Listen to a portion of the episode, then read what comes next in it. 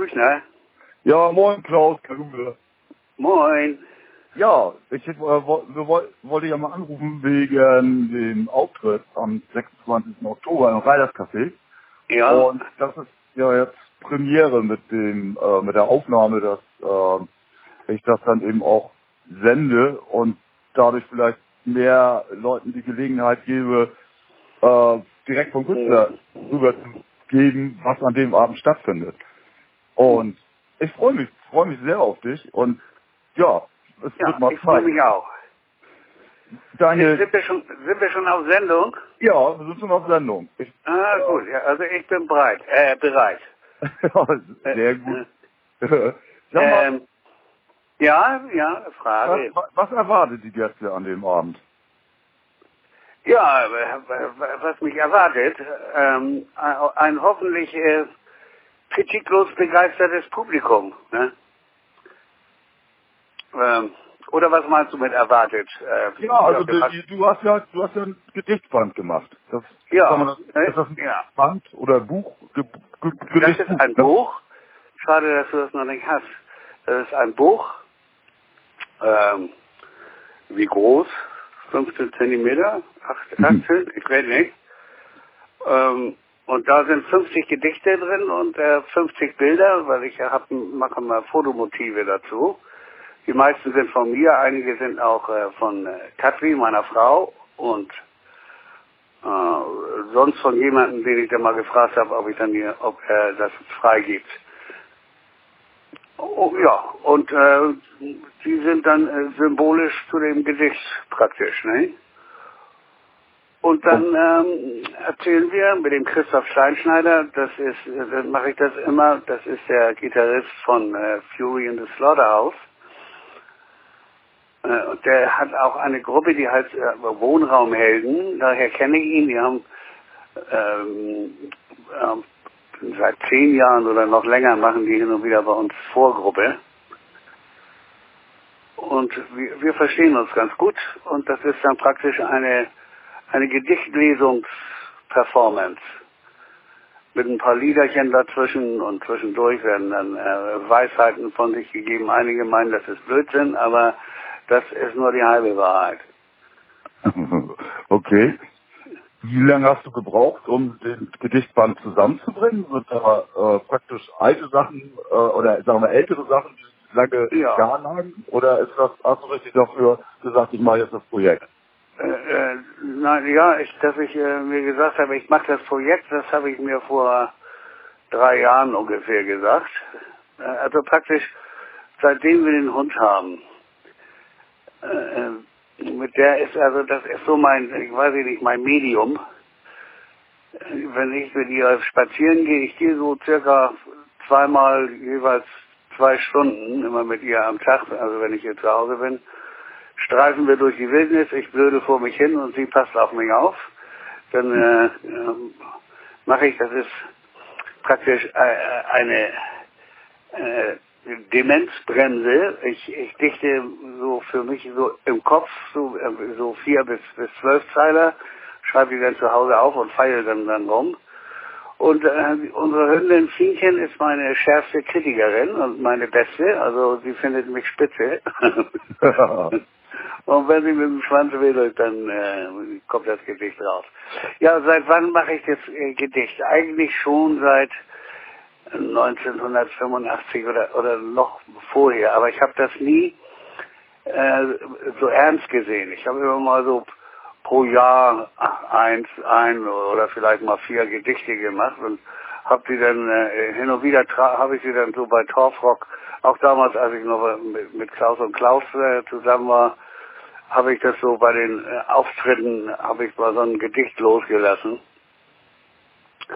Und äh, ich bin immer mal gelöchert worden, also am, am meisten von meinem damaligen Plattenboss zu Beinhardzeiten. Mensch, bring doch mal ein Gedichtband raus. Aber wie gesagt, ich habe es nie so ernst gesehen und dann äh, habe ich es mir aber doch mal vorgenommen, also so vor drei, vier Jahren.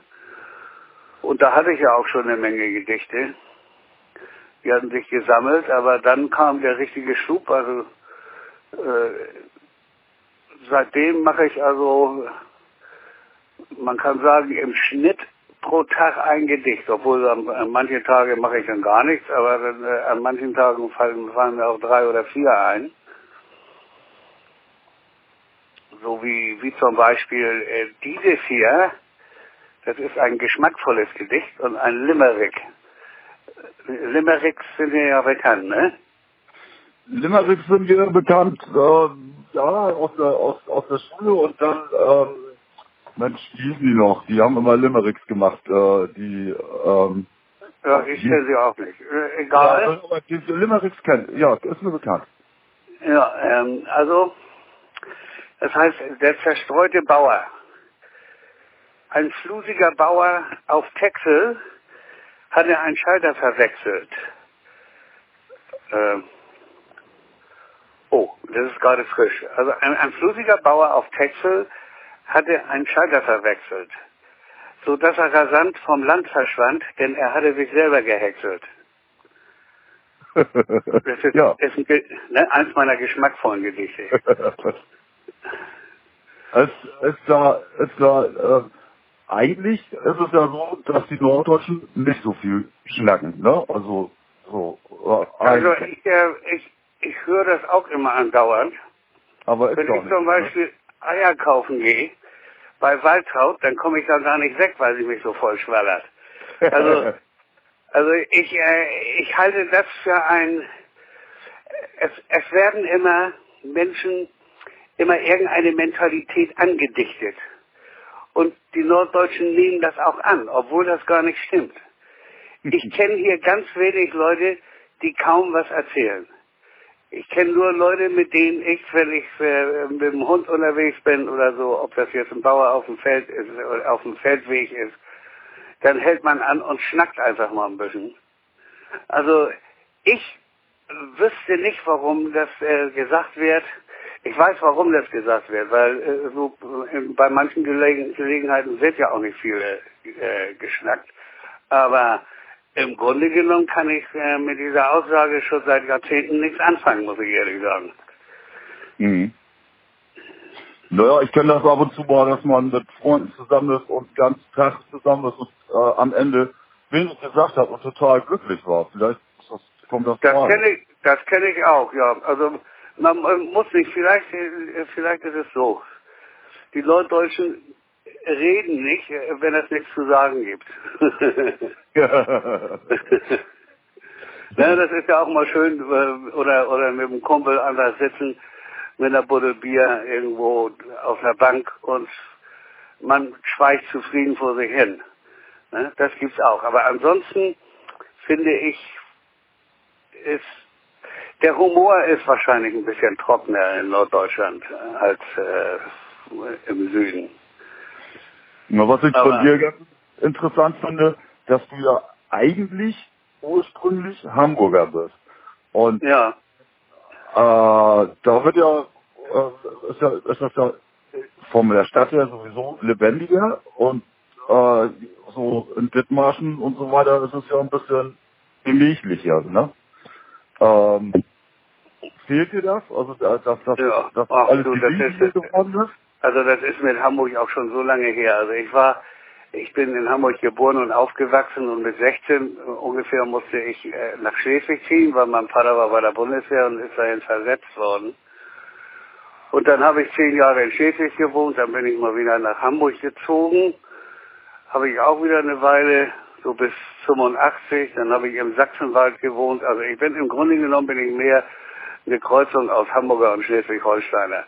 Mhm. Äh, Ich wohne jetzt schon lange hier in, in Dithmarschen, äh, aber ich war eigentlich immer dadurch, also ich bin immer in äh, Schleswig-Holstein oder in Hamburg. Das, das, nör- das südlichste war in Finkenwerder auf der anderen Seite der Elbe. Und, und ne, also Niedersachsen sind dann ja, wenn wir schon von Vorurteilen reden, Niedersachsen ist für mich schon Norditalien. ja. Und, und äh, ansonsten war ich, also praktisch mit 16 bin ich praktisch entwurzelt worden. Also richtig so starke regionale Heimatgefühle habe ich da nicht entwickeln können. War mir auch eigentlich egal. Aber äh, ich bleib hier in Schleswig-Holstein, beziehungsweise ich bleib jetzt hier in meinem kleinen Dorf in äh, Süderdithmarschen. Und hier fühle ich mich wohl. Wenn du jetzt, wenn du jetzt Gedichte machst und die da, die da, die da vorträgst, ich habe mal so überlegt, kann man das so, mit, so vergleichen mit einer gewissen Lagerfeuerromantik? Also das jetzt mal Äh, nee, also da, da, damit habe ich eigentlich wenig am Mut. Also ich, ich dränge hier äh, nicht den Leuten meine Gedichte auf. Nein. Es sei denn, es fragt mich mal selbst einer. Ne?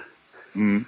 Aber ansonsten äh, versuche ich nicht hier im Dorf äh, die, die Popularität meiner Gedichte irgendwie anzutesten. Nee? nee. Aber ich meine, Nee, nee. Nee, da, weißt du, da könnte ich auch enttäuscht werden. Es gibt ja auch viele Leute, auch, auch nette Leute, die haben äh, mit Gedichten nichts an Hut. Und dann gibt es auch welche, die begreifen das gar nicht. Also das würde mich nur äh, auf eine falsche Spur führen. Ja. Nee, das mache ich also lieber, ich, äh, ich teste sie an immer auf Facebook. Da schreibe ich sie. Und dann, wie ich sie spreche, ist ja, was, äh, ist, ist ja noch, naja, ist noch ein Gag mehr. Aber, ähm, aber, äh, also hier rumlaufen und ich will mich auch, sagen wir mal, ob das ein Torfrock ist oder ob das jetzt hier mein, mein Projekt Hanebüchner ist. Das Buch heißt übrigens Hanebüchner, weil ich heiße Klaus Büchner. Und Ja. Hanebüchner äh, drückt das irgendwie für mein Gefühl am besten aus. Naja, und äh, jedenfalls, ähm, ich, äh, es ist ja so, also auf dem Dorf, ich bin das auch glü- glücklicherweise nicht und äh, möchte mich auch nicht dahin entwickeln, also, also irgendwie großkotzig zu werden oder den Künstler raushängen zu lassen. Denn äh, dann trinkt man hier auf dem Dorf äh, die nächsten Jahre sein Bier alleine.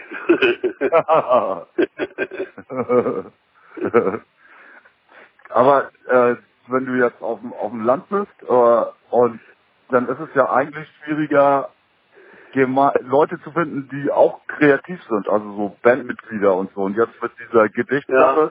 da kannst du ja mit dir das alleine klar machen, ne? Ja, ja.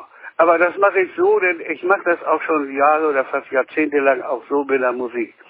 Ich kümmere mich nicht, also ich lasse mich mal so berieseln. Auch so im Radio, meinetwegen, äh, Rockantenne oder, äh, ich höre auch gerne NDR Info, da hört man auch mal was anderes, was man sonst nicht hört.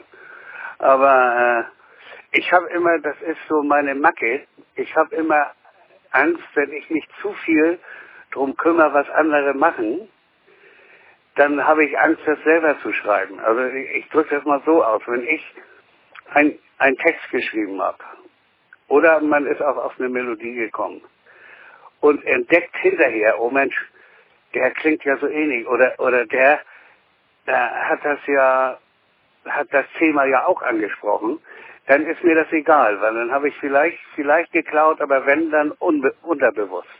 Mhm.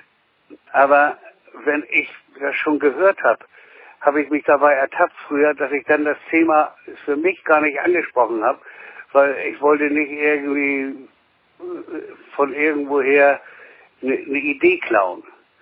Und das, das war immer so, ist immer so meine, meine Angst, eigentlich meine einzige, die ich im Leben habe, ähm, dass ich, dass ich denke, also hör dir das mal nicht an, äh, äh, dann kannst du auch nichts klauen. Meine Frau, äh, Katrin, Ja. die äh, kennt dich ja gut, du wirst sie wahrscheinlich, aber wahrscheinlich, wenn du sie siehst, wirst du sie wieder erkennen.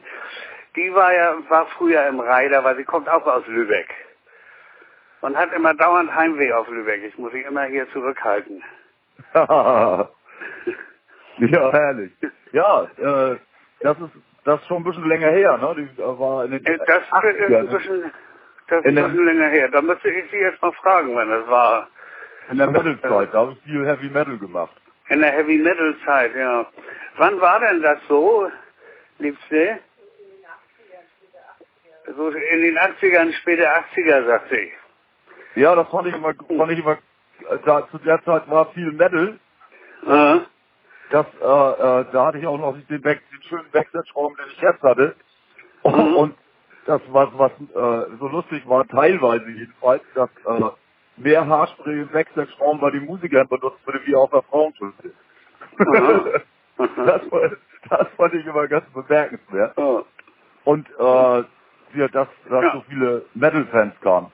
Und äh, was ich mich auch noch dran erinnere, äh, zu der Zeit gab es auch nur den Metal Hammer. Da gab es nicht zig Metal-Magazine und dann mussten alle nur ein Magazin lesen und wussten, welche Konzerte stattfinden. Ah ja. Das ist ja jetzt ein bisschen verstreut, ja, ne? ja, auf jeden Fall, Ja. auf jeden Fall.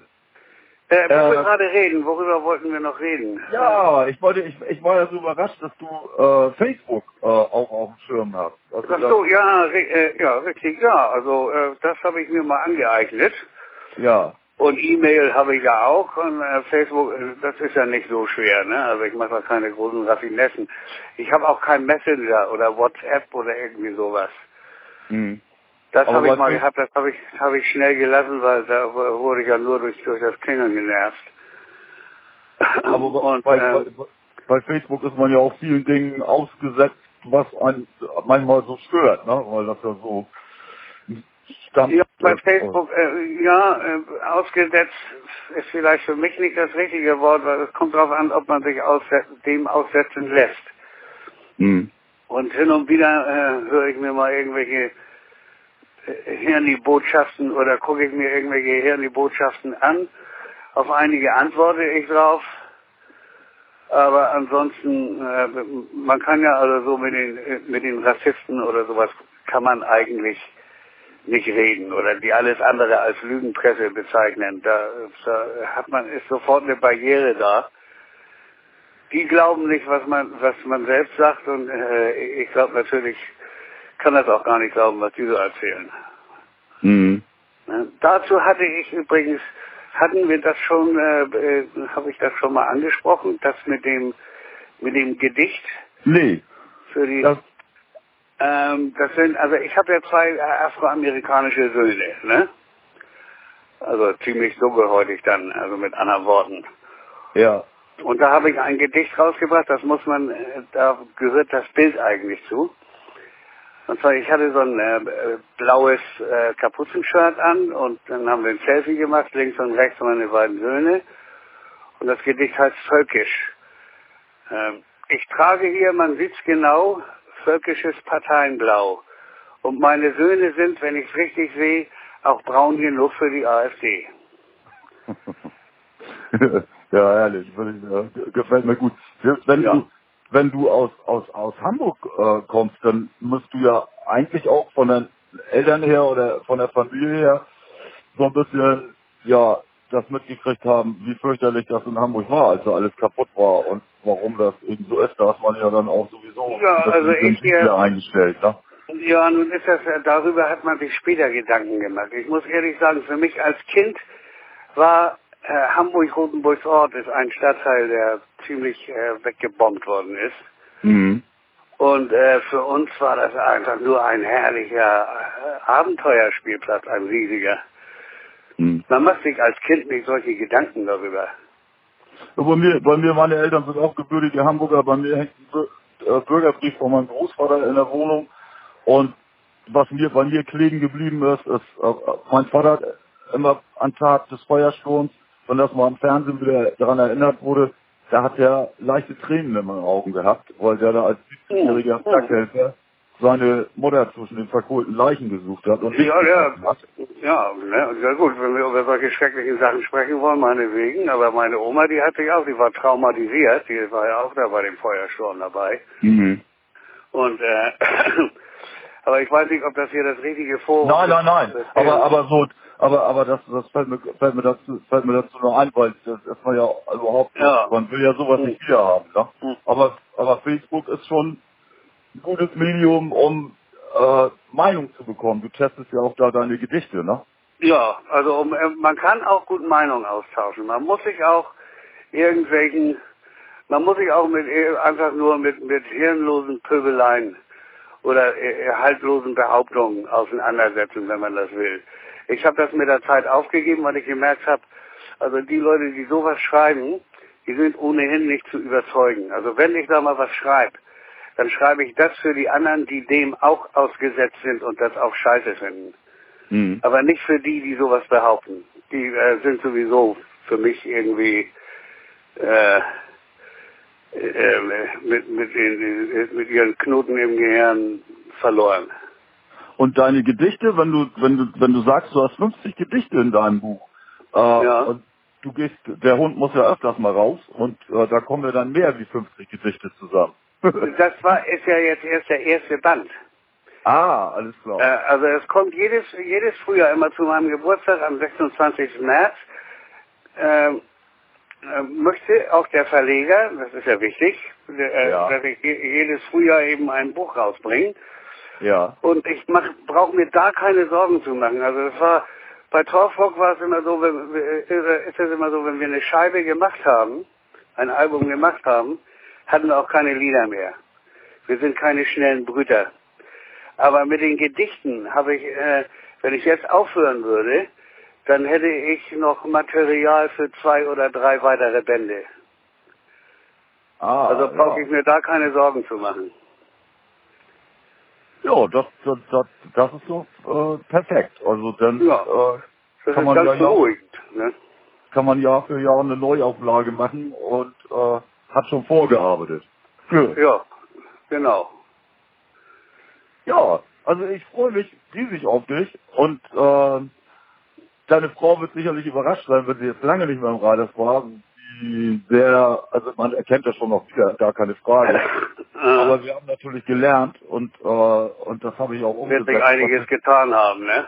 Ja, du bist ein bisschen mit der Technik äh, angeglichen, äh, immer wieder auf Wünsche gehört und ähm, mach das ja auch, ich mache das ja auch gerne für die Gäste und für die Musiker und wenn sich alle Seiten wohlfühlen und dann höre ich auch zu und was ich machen kann, mache ich und wenn die Leute, die da kommen, sich dann eben zu Hause fühlen, dann ist das in Dann- Ordnung. Ich ho hoffe, Ja. das wird ihnen auch so ergehen. Mehr kann man sich da nicht wünschen. Nö. Klaus, Ja, Dank. Äh, ja, dann äh, wünsche ich dir äh, fröhliches Schneiden, ne? Ja, danke. Und, und komm nicht auf den falschen Schalter. Du hast das ja von dem Gedicht gehört, was da passiert kann, ne? Ja, alles klar. Danke, tschüss. Bis dann. Tschüss.